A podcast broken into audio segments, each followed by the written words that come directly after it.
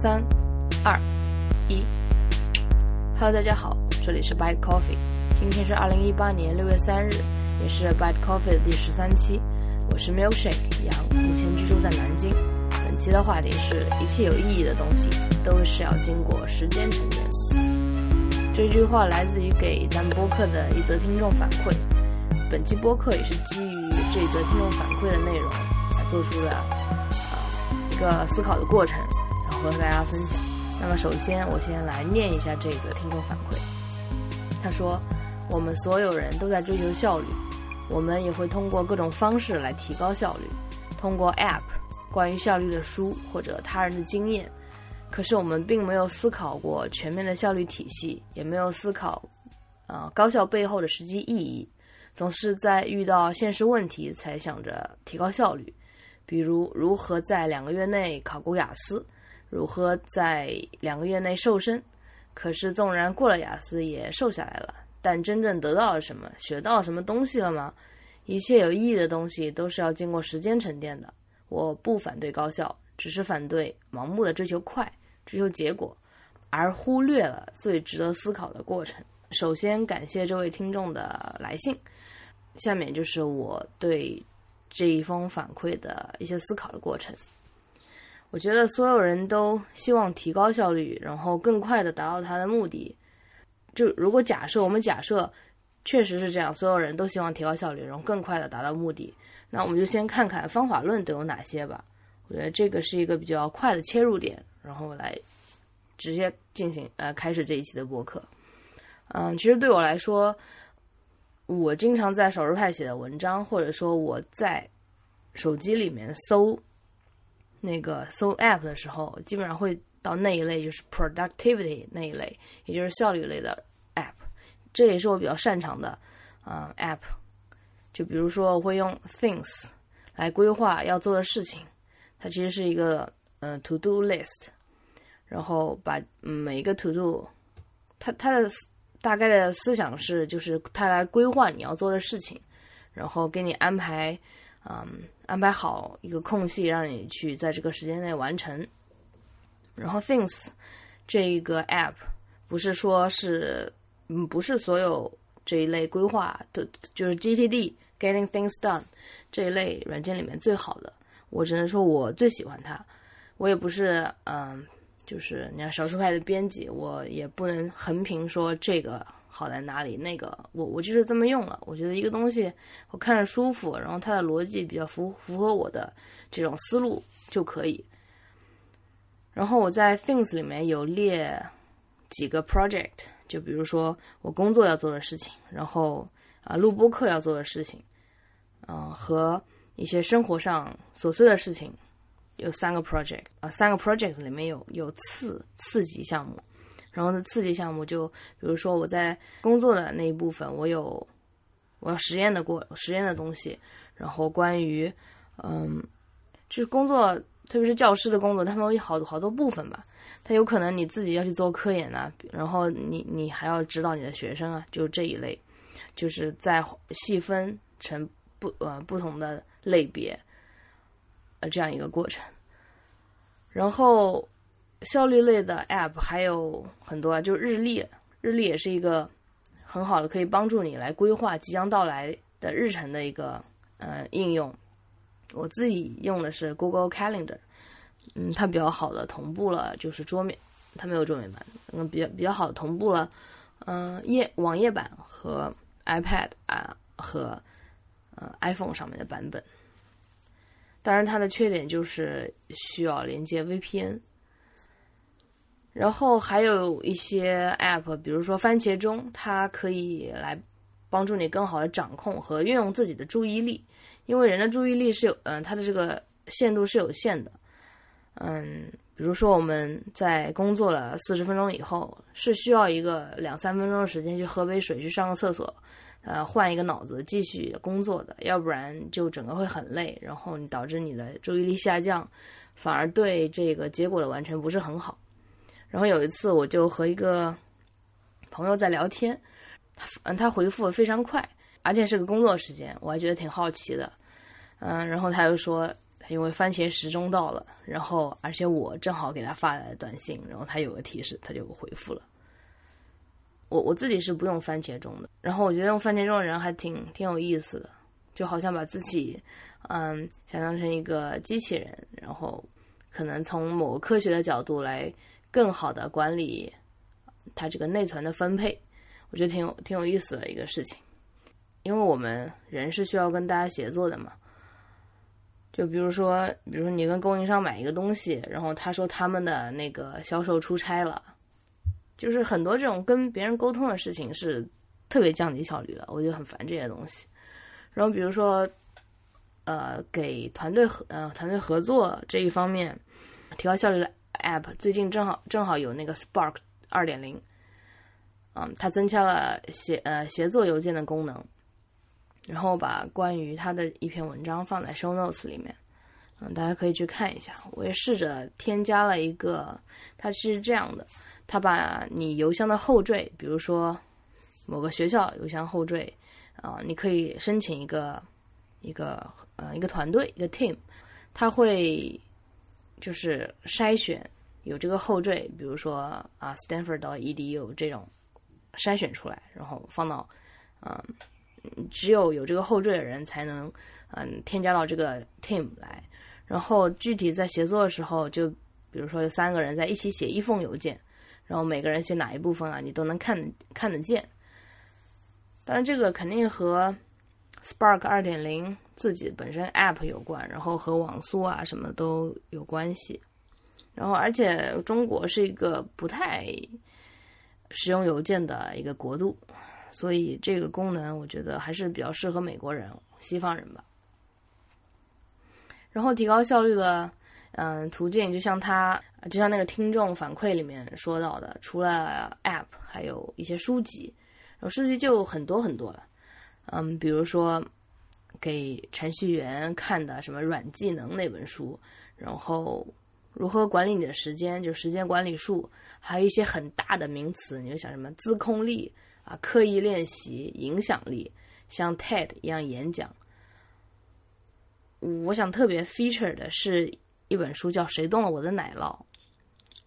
然后这本书其实是好多好多年前的了。我第一次知道，应该是我在小学的时候，小学可能四年级的时候，我们学校有个叫红领巾广播台的东西。然后每次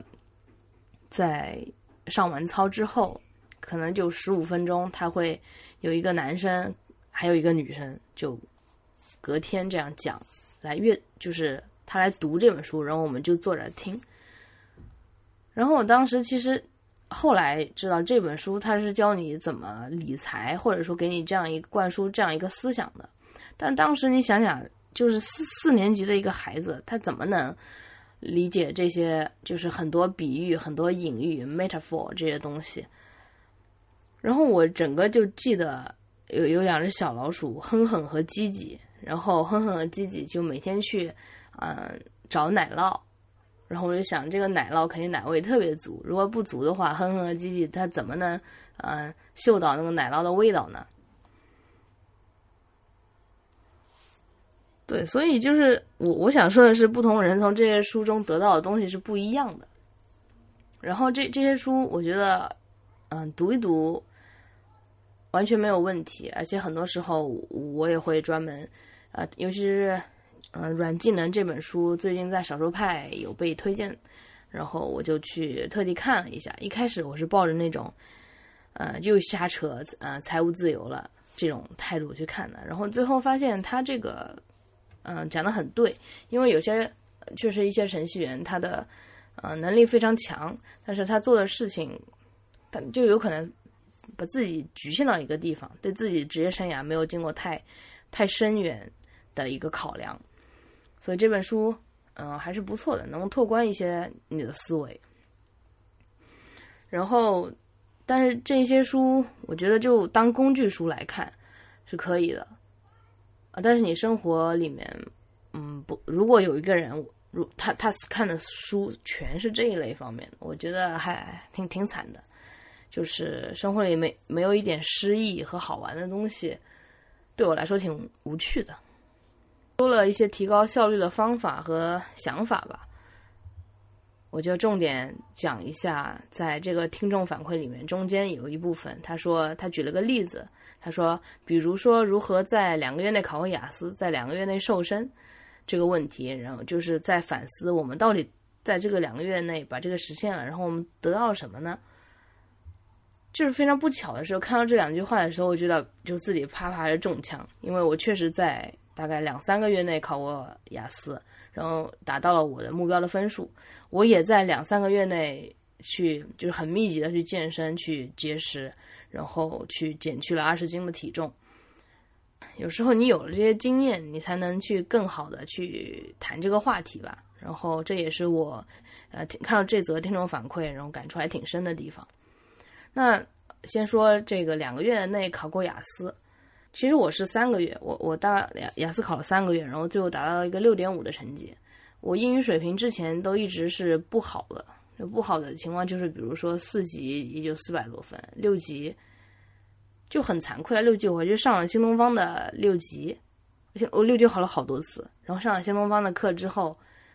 也才考了四百多分。你就知道这个这个英文就是很一般了。我不愿意说自己英文差，但是就很一般很一般了。也没有认真学习过，但那次雅思，呃，这个六点五是一个硬性的、硬性的条件在哪里？你就是如果不达到六点五，呃，呃，at least，我是跟自己说，你如果不达到六点五，你就接下来就什么就别想了，就之类的东西。除了这个目标之外，其实时间还是很有限的，因为你如何在这个有限的时间时间里面。哦，对，之前我在那个叫《整理的艺术》这本书，我经常提到，它确实给我了很多的思考。然后其中有一条，他说，你如果去考一门试，你就在一百天之内把这个门试结束，一百天刚好是三个月，啊，所以我当时就是差不多用从我生日那天三月份，然后到五月份来准备的，因为雅思它可以延迟考试。我我后来还延迟了一阵子，可能延迟了半个月左右，所以大差不多基本上其实是一百天。这一百天时间不是什么特别玄学的问题，那九十天它也可以说是这么多。但是，嗯，我考雅思的目的呢，我觉得我自己想了一下，有几个，就是一个是肯定是这个达到这个硬性的要求，然后第二个是我希望，嗯，可以和。呃，任何一个说英语的人可以进行顺利的交流，但是事后发现，其实是很很幼稚的一个想法。跟任何一个人说英语的人进行流利的交流，确实有点困难。你不放到那个整个语境里面，整个充斥这种英文环境里面，很难去提高你的口语。但这是后面的事情。就之前我的目标是这两个。我准备的过程，我觉得并不含糊。虽然没有时间去，嗯，比如说去新东方那个上课，就实体实体的课堂去上课，但是我还是报了网课，然后还有请一些口语的老师，然后跟他们进行最后因为因为雅思分听说读写嘛，然后说的那部分是普遍中国学生非常不擅长的地方。记得大概有多少多少次和，呃，英文外教呃口语的机会，然后你知道那外教的口语，我觉得还还还没我正宗呢，就是口口音很重，很重很重很重。嗯，然后每次跟他们进行那个模拟练习的时候，基本上给我打的都是四五点五分，啊，五分，就是口语嘛，就就很差了。然后，但是最后考出来其实比这个分数高。我觉得有一部分原因是我在电话里面不太听得懂他们说什么，这也是我英语不太好的地方吧。就是只有说的更标准一点，我才能嗯 get 到足够的那个信息。大概这两三个月准备雅思的过程就是这样的。然后最后我也过了。我还记得查分的那天中午，我一般中午十一点就去吃饭了，然后那天是十二点大概在查分。然后就很很激动，很激动。然后当时我师弟还在教研室一起在那边，我就很激动，很激动，说：“哎呀，我终于终于过了。”然后这一这一关过了之后，就准备下面的东西。我获得了什么呢？我就在想这个问题，因为在听众反馈里面，他说：“啊，纵然过了雅思，但真正得到什么，学到什么东西了嘛？”其实我觉得我学到的东西还很还挺多的。首先，你会觉得，呃，雅思不再或者说英语不再是一个可怕的东西。我我不是说你考了雅思达到那个目标，你英语就好，但是你要知道，我觉得最难去改变的是一种啊 stereotype，是一种意意你的意识。有些人他意识就觉得，哎呀，我数学肯定不好，嗯，我的英语肯定不好。首先，我觉得通过这个考试，让我觉得英语我可以我可以考得好，我可以好考得再好一点，我只要。认真，足够认真，花时间去准备，我肯定能，嗯，达到一个我我理想的英语的水平。然后包括我记得我在高中学圆锥曲线的时候，我在高二的时候我一直弄不懂圆锥曲线，我觉得推公式推推推推下来，就从从前面开始推到到后面就一点自信都没有。我说这个两个焦点，然后一堆参数，我怎么能得到最后，呃，那个结果呢？因为有时候它算下来，你这个什么，比如说 focus。就是一，就很简单的一个数字，但是你需要去推导，就圆锥曲线和双曲线那一部分。呃，我记得我高二的数学是有一阵子有一有一个波动的，但是直到后面，嗯，我也不知道是顿悟还是什么，我就想，啊，虽然我家人也在听这个播客，但是我当时确实是这么想的。我想，哼，我说老子就是推了，推不出来我就这么推，然后就是会有着。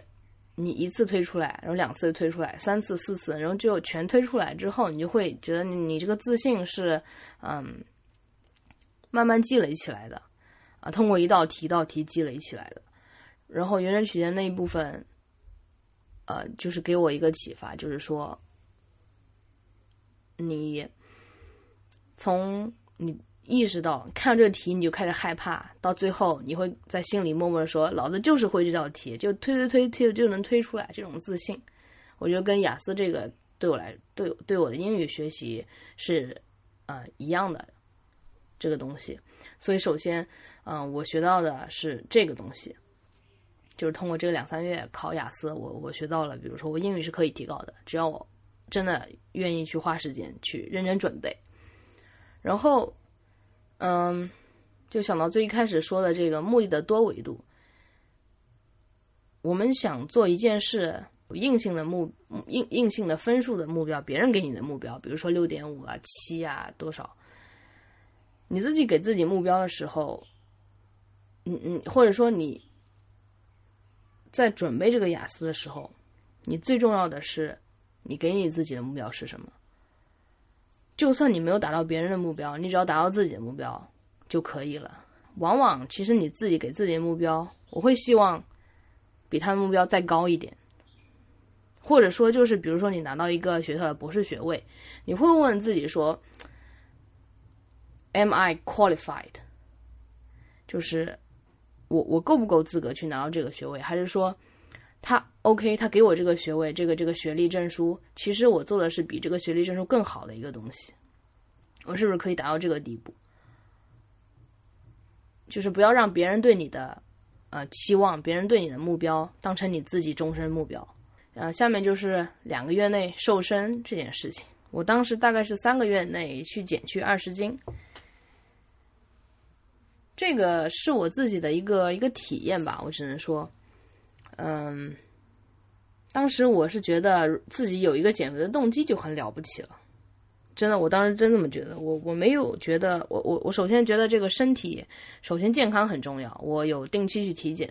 我的嗯身体指标从医学上鉴定来看是完全没有问题的，所以这个我觉得首先我减肥的动力就不是很够。然后当时嗯有个其他什么原因就让我觉得，哎呀，这个我自己我可以试试看。有这个减肥的动机，我觉得我就很了不起了。也没有体验过，就是嗯被虐的很惨的那种地步。我就想看看我我是不是能，你就把它当成一个玩的过程嘛，你不要把它当成太痛苦的过程。因为它你这减肥必须要两部分，一个是你的卡路里要消耗到那个地步；第二个是你饮食的过程，你补充的东西要对。然后在做训练的那一部分，他会经常去呃刺激你的极限心率，嗯，让你心率始终保持在那个很高的水平。比如说做有氧的话，它这个有氧的强度是越来越高的。就是当你觉得这个有氧，比如说四十分钟，跑步速度是八，你已经觉得哎呀很 easy 啊，今天挺爽的，就是没有什么特别刺激你心脏的地方。然后再过几天，教练就会跟你说，你四十分钟跑速度十，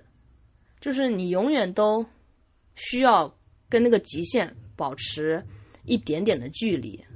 你你不能，因为他你你自己身体的机能是逐渐往往好处发展的，然后你训练的部分要一直去贴近它，他们俩绝对值是控制在那儿的，你不能让他们拉的太大，拉太大就是没有什么刺激的效果，所以这就是很很痛苦的地方，你永远都是没有舒服的时候，这是健身，然后第二就是饮食方面。饮食方面主最最主要就是饿呀，这怎么说呢？其实你你练了那么多之后，你都没有劲吃饭了。这是我最深的体会，就不想吃，就洗完澡就坐在那儿，就是有一种失神的一种状态。然后那种失神就让你自己就是身体已经很疲惫，然后脑子你的就是就天马行空的就想一些东西。比如说我会跑步的时候会经常想那个实验的一些东西，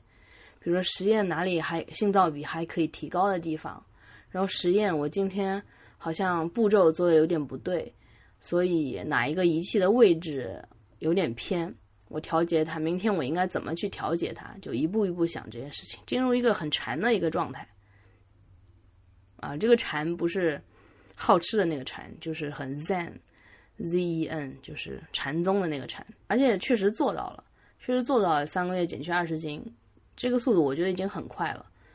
嗯，我没有说像那种节食到什么程度然后去，只是说在。会逼着自己吃一些很干净的东西，就少油的东西，其实就是想看一看自己承受的极限在哪里。然后这个过程是让我觉得痛苦，还是说这个过程会让我觉得很惊奇？因为我觉得就是一个瘦的人，他有的时候感受是肯定跟你不一样的。就比如说，呃，手臂、小臂，你从胖变到瘦，你会明显的感觉到你的身体在变化。然后你哪里的肉，比如说上个星期你摸着还有肉，这个星期它就凹下去了。这个过程是让我觉得很很好玩，就想说，哎呀，怎么这里还有脂肪？就是很多你身体想不到的地方，它都有脂肪的存在。然后它从没有到有，但是瘦瘦的人可能就永远都不知道，他生生下来这就没有肉，他没有这个变化的过程。所以这两三个月，嗯，瘦身，比如如果说我自己得到了什么呢？我觉得得到一种对自己身体把控的一种能力，你更了解你自己的身体，和你心脏能受接受到的极限。虽然它的过程很痛苦，但是其实还是蛮好玩的。我我会经常跟自己就是做一个对话，会觉得就是想想。一些改变它是如何发生的？就是在你意识不到的时候，比如你身上某一块肉啊掉了。对，还是回到这个听众反馈，他说纵纵然就是瘦下来了，但是真正得到了什么，学到了什么东西了吗？我觉得这个时间并不是一个问题，问题是你在这个时间里面去思考有没有进行一个思考。比如说在每一天你饿的时候。当时想的更多的好像不是说，哎呀好饿，然后很痛苦。想说，就是你好像去一个景点，然后还有十步就到那个最美的地方，然后这时候你特别累，然后很多中国人就会说，哎，去吧，来都来了，对吧？然后你减肥，你减了一个月的时候，你觉得你自己不行了，你非得就吃碳水，不吃碳水就就活不了了，就很不愉快，很不开心，身体。啊，甚甚至女生的生理期会受到一些影响，但是，嗯，你也会想一下，说，哎，算了，都都坚持到一个月了，再试试看一个月有没有有没有什么大的改变，然后让这些可能会，嗯，刺激到，或者说让你坚持坚持的坚坚持的更久一些，然后让这个改变得到大一些，你自己的成就感，那种满足感也会啊随之加深。所以说，其实这个两件事情，就是两三个月内过雅思和两三个月内瘦身，对我个人来说，是我会记很久的事情。嗯，所以在这个听众反馈说，嗯，学到什么东西嘛？经过时间沉淀，对的，我觉得他说的很对。就关键在这个，这考的这个人和瘦身的这个人，他有没有去思考这个过程吧？啊，其实我不太能理解，考过雅思却学不到什么东西的人，那是怎么过的雅思呢？你能明白我的意思吗？然后比如说两三个月内瘦身。这个我能理解，就比如说有些女生她会一直憋着不吃，然后减去的全是水分和肌肉，这个就是很不好看，很不好看的一个一个一个身体。对，所以这个是我对这两个例子的一个一个反馈。然后再脱离这个例子，然后我再想一想。自己对这个效率的态度吧，我是觉得我我们应该思考的是，我我我们尽力去做这个事情，然后尽自己就是竭尽全力去做一件事情。你可以看他的硬性目标，你对他的目标，但是最好的事情是你，你只是去等待这个结果。你做的过程中，你最好不要思考这个结果是什么，因为首先在压力很大。你会觉得我我做这些都是为了以后的一个东西，就给自己画大饼这种感觉，而且带着很强的目的性做事情，通常做不好。就比如说，嗯，我会时常告诉自己说，我要交一份我自己都不能再修改的文章给我的导师，这是第一步。但凡有一点可以修改的地方，我都尽力就 push 自己，逼着自己把它改到。不能改的地步，然后第二点就是，我就想知道我已经做到这样了，我看我的导师他究竟高在哪里，他在哪里还能动笔修改，还是说这个结构有问题？我我在想的是，如果每一件事都这么做，是有点累，而且有的时候会很明显感觉心很累，但对我来说，好像似乎又是一种培养习惯的手段。当你把自己的一个标准。逼自己逼逼到很高的时候，你在面对别人的时候，其实常常大家对你都很满意了，你就不需要再去看别人的嘴脸，再去修改一些东西了。但通常这样的人更希望得到反馈，因为他觉得自己还能改得更好。我希望把这个。态度能够就是传传递给大家，或者说看看大家对这个态度的认可，还是说觉得太太太极端、太太用力了。然后，嗯，一些想法就是，比如说这个目标，我们可以分成几个等级，就像前面说的，你有一个硬性的目标，其他目标就是你自己想从中获得的能力，还有就是增加你的自信，就是有一种有一种那种感觉说啊，就是我做任何事情。都有自信，我能做的足够好。就是不管是你做以前做过的事情，还是说你从来没有呃涉猎的领域，你都有这种自信，说我可以把它做到我属于我自己的那个标准，然后用自己的世界观、方法论这些一堆东西去嗯探索、挖掘它，把这件事情做好。然后这些方法和态度其实已经是你自己的一部分，你只是你来做这件事情。这个区别就是你和别人，然后再回到这一期的开头，说一切有意义的东西都是要经过时间沉淀的。我同意这个说法，然后我觉得可以修改一下，要让自己成为这个意义本身。这一期其实聊聊的效率，我想说的目的其实就是舍弃效率。我们从效率提高效率的一些很普遍的方法，然后到我对两。两个两三个月就快速时间内考雅思，靠快速时间内瘦身，嗯，分享我的例子，到最后我对我的一个，我觉得是一个世界观和方法论的一个集合吧。最后还是这个标题所讲的，我觉得就是对，要让自己成为这个意义本身，然后让你和别人做这件事情区分开来，然后完成一个你自己的一个突破，成为一个更好的自己。对，这还想再延伸一个问题，就是我常常想一个问题，就是一个人应该是做自己，还是说一个人应该成为一个更更好的自己？那个更好的自己，有时候觉得那并不是我，但是有时候想想，原地踏步的那个人，他就是你吗？那只是以前的你，就是希望大家可以想一想这个这个比较啊比较玄学的问题，然后让自己成为意义本身。OK，谢谢大家收听这一期的 Bite Coffee，欢迎大家给 Hi at Bite Coffee 写信，在新浪微博、Twitter 和 Instagram 给我们留言，地址都是 at bite coffee。